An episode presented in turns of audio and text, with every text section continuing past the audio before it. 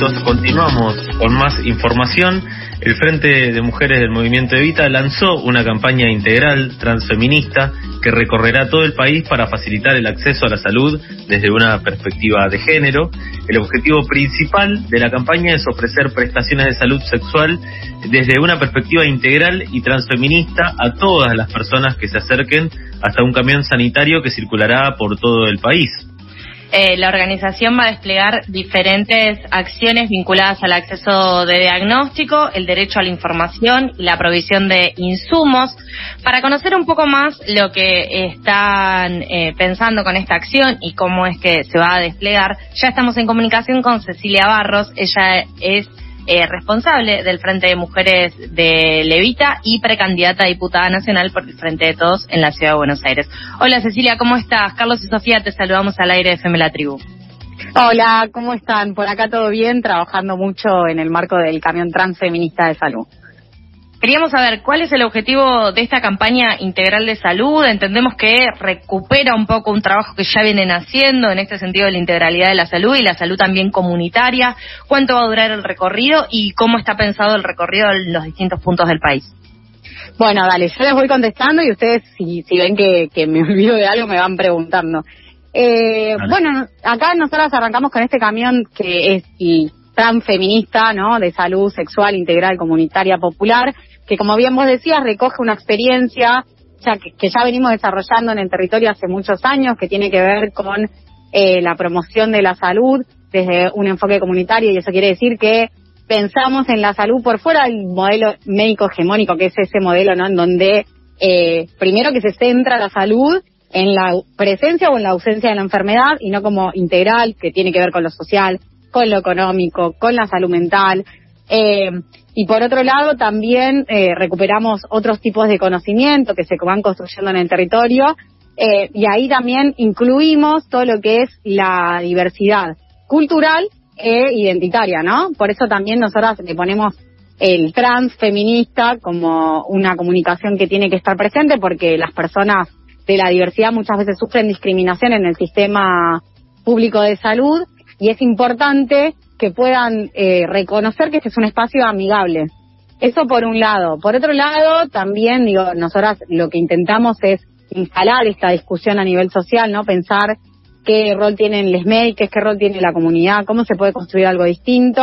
Pero fundamentalmente, en el marco de la pandemia, eh, pasó que la atención médica se centralizó en la atención del COVID eh, que se dieron de baja momentáneamente algunas especialidades y que la salud ginecológica, por ejemplo, fue postergada.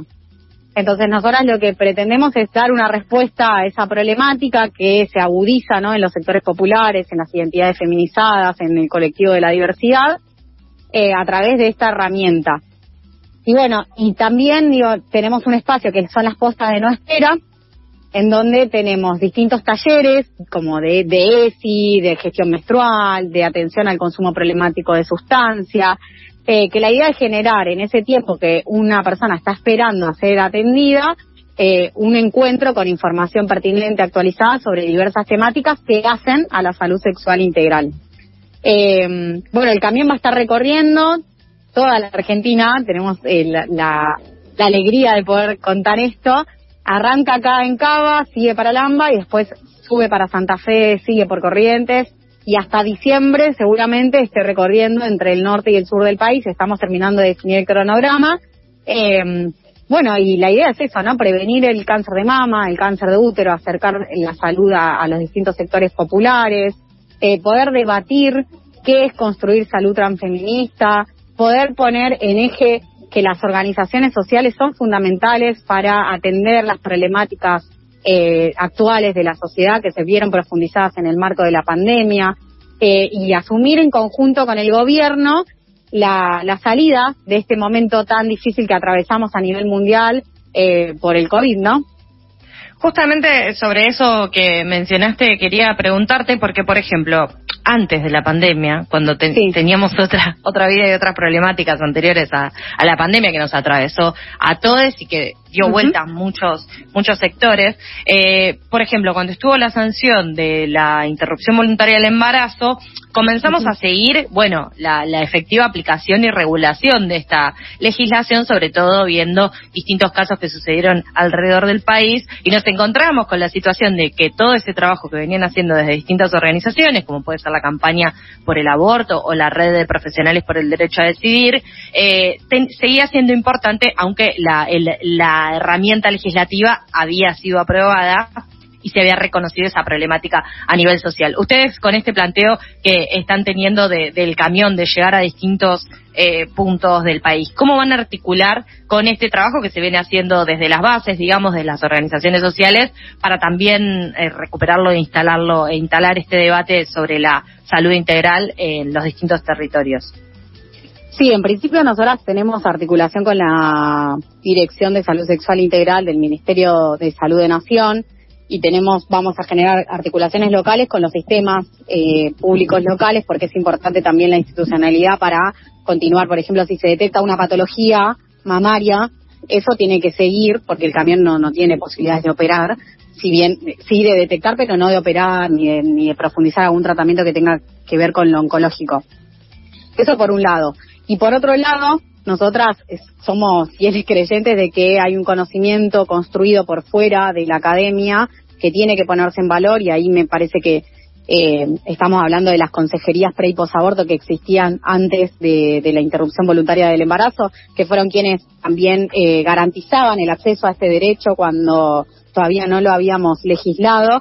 Y me parece que la articulación con estas, con, con las organizaciones sociales tiene que ver con recuperar ese conocimiento. Somos quienes actualmente estamos garantizando la implementación de esa ley, haciendo las denuncias cuando no sucede. Entonces, eh, lo que rescata el camión también, además de garantizar la salud, es, eh, es, justamente eso que vos decís, ¿no? El rol de las organizaciones sociales, de los distintos, de las distintas grupas que están organizadas para garantizar derechos, eh, porque realmente la, política es una herramienta de transformación, pero la política no es solamente lo que pasa en lo legislativo.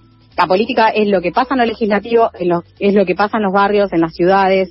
La política es un todo eh, y me parece que el desafío, y ahí hablo como precandidata a diputada, me parece que el desafío que tenemos eh, en esta etapa es poder reconfigurar la forma en la que se construye la política. Eh, y me parece que lo mismo estamos haciendo con el camión, pensando que el sistema médico no funciona solo, tiene que funcionar con la comunidad, eh, caminando juntos, ¿no? Y bueno, lo mismo la política, la política no, no solamente se gesta en lo legislativo, sino que tiene que ver con recoger toda la experiencia de las organizaciones sociales, que son quienes están en donde muchas veces el Estado no, no llegó todavía. Y son quienes pueden ser eh, claves en la reconstrucción del país. Cecilia, buen día. Carlos te habla. Buen día, ¿cómo estás, Carlos? Bien, muy bien. Eh, quería consultarte por un lado cuáles son las dificultades que tienen para acceder al derecho a la salud las diversas identidades y por el otro, eh, bueno, puntualmente qué servicios de salud eh, se prestan durante el recorrido para que, bueno, la gente que está escuchando lo tenga en cuenta. Sí, acá llevamos unos días y tenemos la cuenta de que el 90% de las personas que, que vienen a atenderse hace mínimo dos años que no se realizan un control.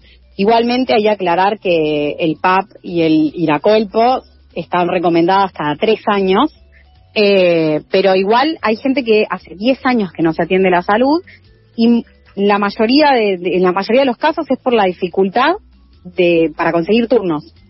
Y ahí me gustaría hacer una mención ¿no? sobre la situación que atravesamos en la ciudad de Buenos Aires respecto a la salud pública y cómo eso se profundiza en mujeres lesbianas, travestis, trans, no binarias, quienes cuidan a sus familias, que es que te voy a dar un ejemplo concreto, ¿no? Las vecinas de los barrios tienen que ir a las 3 de la mañana a sacar un turno.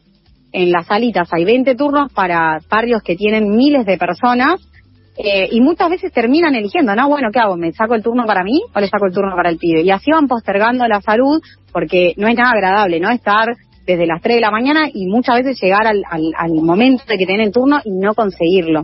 Entonces, tiene que ver con la dificultad con el acceso a los turnos, eh, y después también yo como persona de barrio popular creo que hay una que hay tanto maltrato a lo largo de nuestras vidas que muchas veces no terminamos de apropiarnos de nuestros autocuidados porque hemos naturalizado la forma en la que el sistema nos va excluyendo.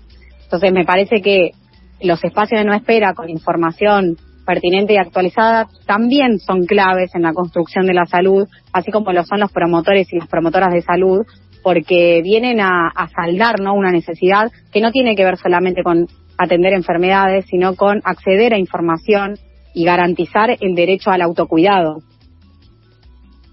Cecilia, eh, también quería consultarte, ya que mencionabas que sos justamente precandidata, el miércoles eh, fue el día de la hepatitis eh, viral, la hepatitis tipo C, que es una de las, de las enfermedades eh, de transmisión sexual que están incluidas dentro de lo que sería la nueva Ley Nacional de Respuesta al VIH, la tuberculosis e infecciones de transmisión sexual, que entendemos que eh, está siendo tratada por ahora en, comisiones, en Sí, también en, reuniones de asesores y asesoras de distintos diputados en la Comisión de Acción Social y Salud Pública del Congreso de la Nación. En este sentido, también vemos que hay una situación particular con la Dirección Nacional de, de VIH y de este tipo de enfermedades en donde aún no se ha declarado una dirección, no, no, no tiene una, una persona a cargo eh, y es algo que muchas veces se puede relacionar con todo lo que tiene que ver con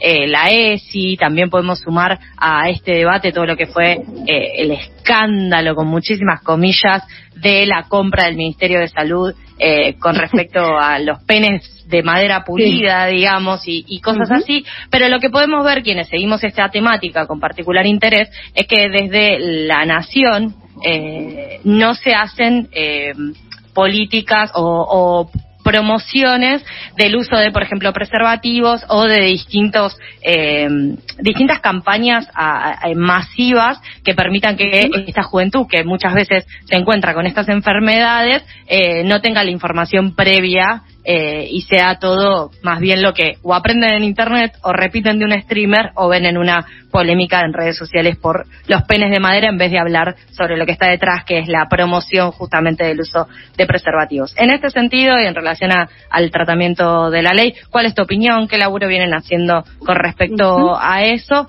Eh, y bueno, nada, para, para pelotear un poco también sobre esa temática en particular.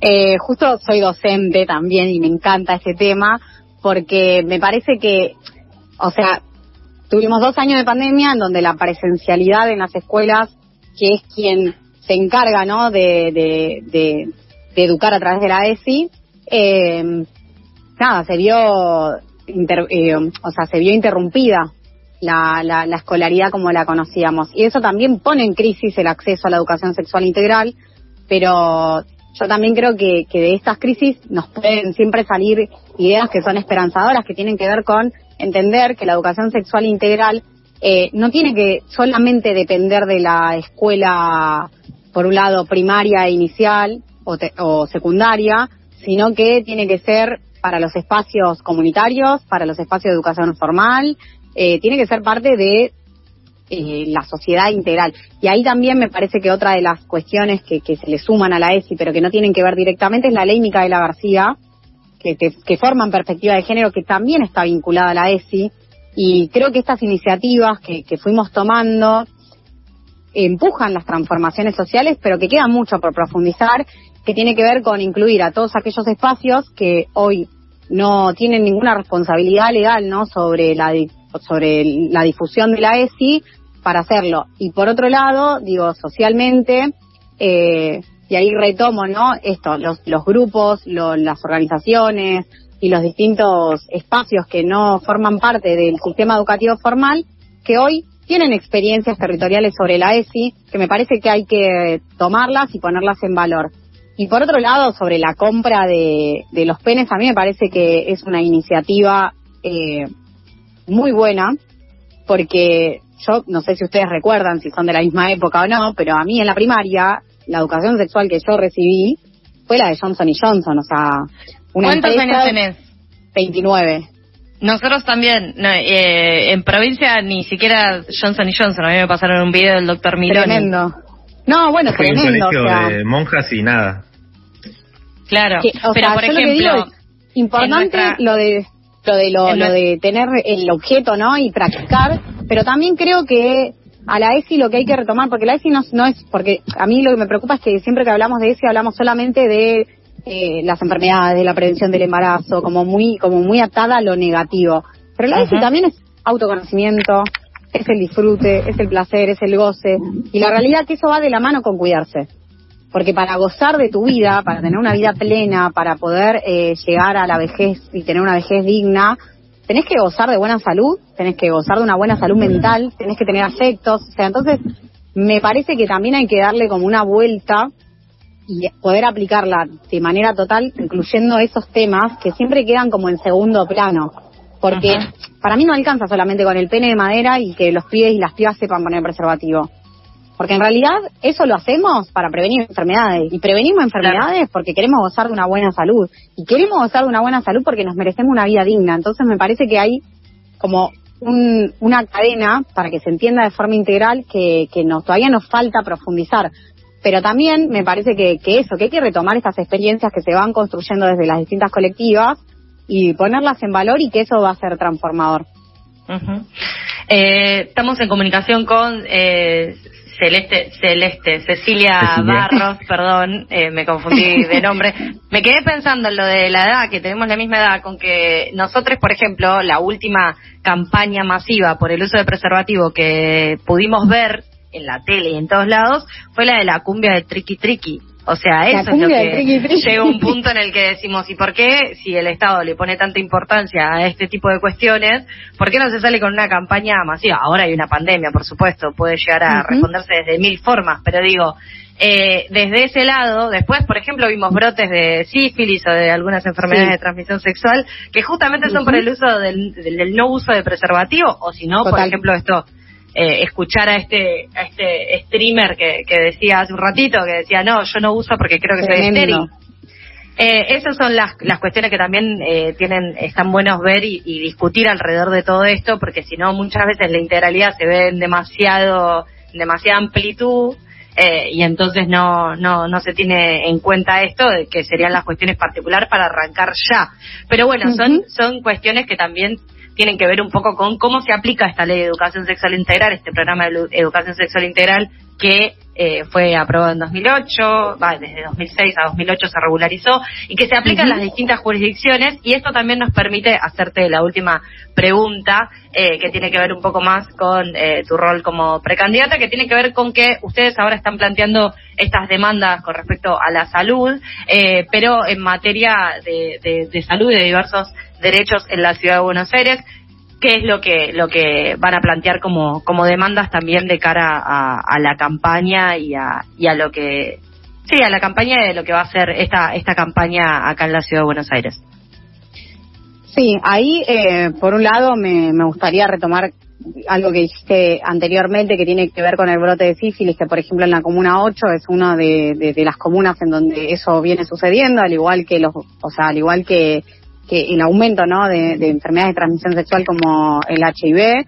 Y justamente en esta comuna tenemos un hospital que todavía no termina de funcionar y me parece que lo que está faltando en la ciudad de Buenos Aires, nos parece, creemos, eh, es más presupuesto hacia la salud, más presupuesto hacia la educación, ¿no? Para poder terminar de implementar las políticas necesitamos más presupuesto. Eso desde ya, en la ciudad más rica del país, se gasta más dinero en arreglar y desarreglar las calles y arreglar la calle y desarreglarla, viste que vos pasás y de pronto la misma calle que estaban arreglando hace un año la están arreglando de nuevo, o la arreglan muy mal o algo no cierra ahí, viste.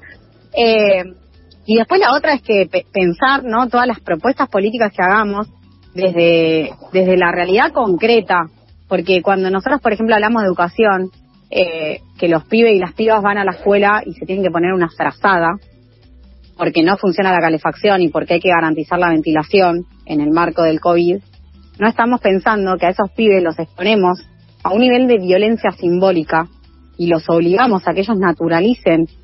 Es que, se merecen eso, ¿qué adultos estamos acompañando ser, no? Como a mí eso es lo que lo que más me preocupa, me preocupa que, que los pibes y las pibas crezcan creyendo que se merecen eso, porque esa es la sociedad que estamos gestando, entonces eh, creo que hace mucho nosotros tenemos una deuda con la educación en la ciudad de Buenos Aires, que faltan vacantes en la zona sur, fundamentalmente.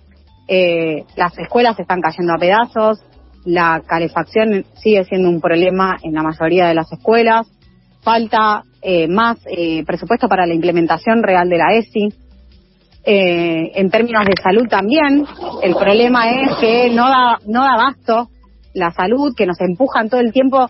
Hay un, un, estado, ¿no?, que es que nos empujan todo el tiempo a la privatización de, de todo, básicamente. Porque, por ejemplo, la Dirección General de la Mujer en los últimos tres años redujo su presupuesto en un 238%. Y es el organismo que tiene que abordar y acompañar las situaciones de violencia de género. Y vas y no te encontrás con ninguna herramienta. Y menos mal que existen las organizaciones que tienen promotoras en prevención de la violencia que acompañan y contienen, porque si eso no estuviera, yo creo que las cifras de, de, femicidio serían mucho más elevadas. Eh, y me parece que por un lado hay que poner en valor esas experiencias de educación comunitaria, educación popular, de de prevención y erradicación de la violencia que ya existen, pero por otro lado necesitamos que los organismos que existen funcionen mejor eh, para poder vivir vidas dignas, ¿no? Me parece que esa tiene que ser la, la clave de lo que hagamos. ¿Qué ciudad queremos construir? Me parece que también hay algo de que nos resignamos a que la ciudad es así. Yo realmente creo que nos merecemos una ciudad mejor. Eh, lo que viene pasando con, por ejemplo, con la costanera, que pedimos que la costanera no se venda, y por ahora pudimos lograr que eso no suceda. Me parece que en realidad lo que se pone en crisis es, por ejemplo, cuánto espacio verde tenemos en la ciudad y cómo está pensado ese espacio verde. ¿El espacio verde está pensado como una decoración o está pensado para que los vecinos podamos habitarlo de mejor manera? Eh, con respecto a la vivienda, también tenemos un gran problema en todo lo que es vivienda. Tenemos que eh, pensar eh, que, que tenemos, o sea, tenemos que construir la posibilidad de que las personas de nuestra edad, por ejemplo, que nosotras, no sé, hay un problema de la gente de nuestra edad que es que no tenemos esperanza de, de, tener casa propia. Bueno, eso no puede pasar. Tenemos que hacer una redistribución de, los, de la riqueza de la ciudad de Buenos Aires para que podamos eh, proyectar vidas en donde podamos tener educación digna, podamos tener acceso a la salud, podamos tener acceso a la vivienda, podamos habitar una ciudad con espacios verdes, eh, así que me parece que tenemos un montón para trabajar en la ciudad de Buenos Aires, pero fundamentalmente construir la esperanza de que podemos tener una ciudad mejor. Muchas gracias Cecilia por tomarte estos minutos para charlar con nosotros, con Pasadas por Alto, con FM La Tribu y aprovecho también para decirte que eh, te manda saludos Cande, una amiga que tenemos en común y está escuchando en este momento. Ay, a Cande la quiero mucho, mándale otro saludo. Bueno, dale. Eh, bueno, gracias. Pasaba Cecilia Barros, responsable del Frente de Mujeres Evita y precandidata a diputada nacional por el Frente de Todos en Ciudad de Buenos Aires, porque el Frente de Mujeres del Movimiento Evita lanzó una campaña de salud integral transfeminista que recorrerá todo el país para facilitar el acceso a la salud desde una perspectiva de género.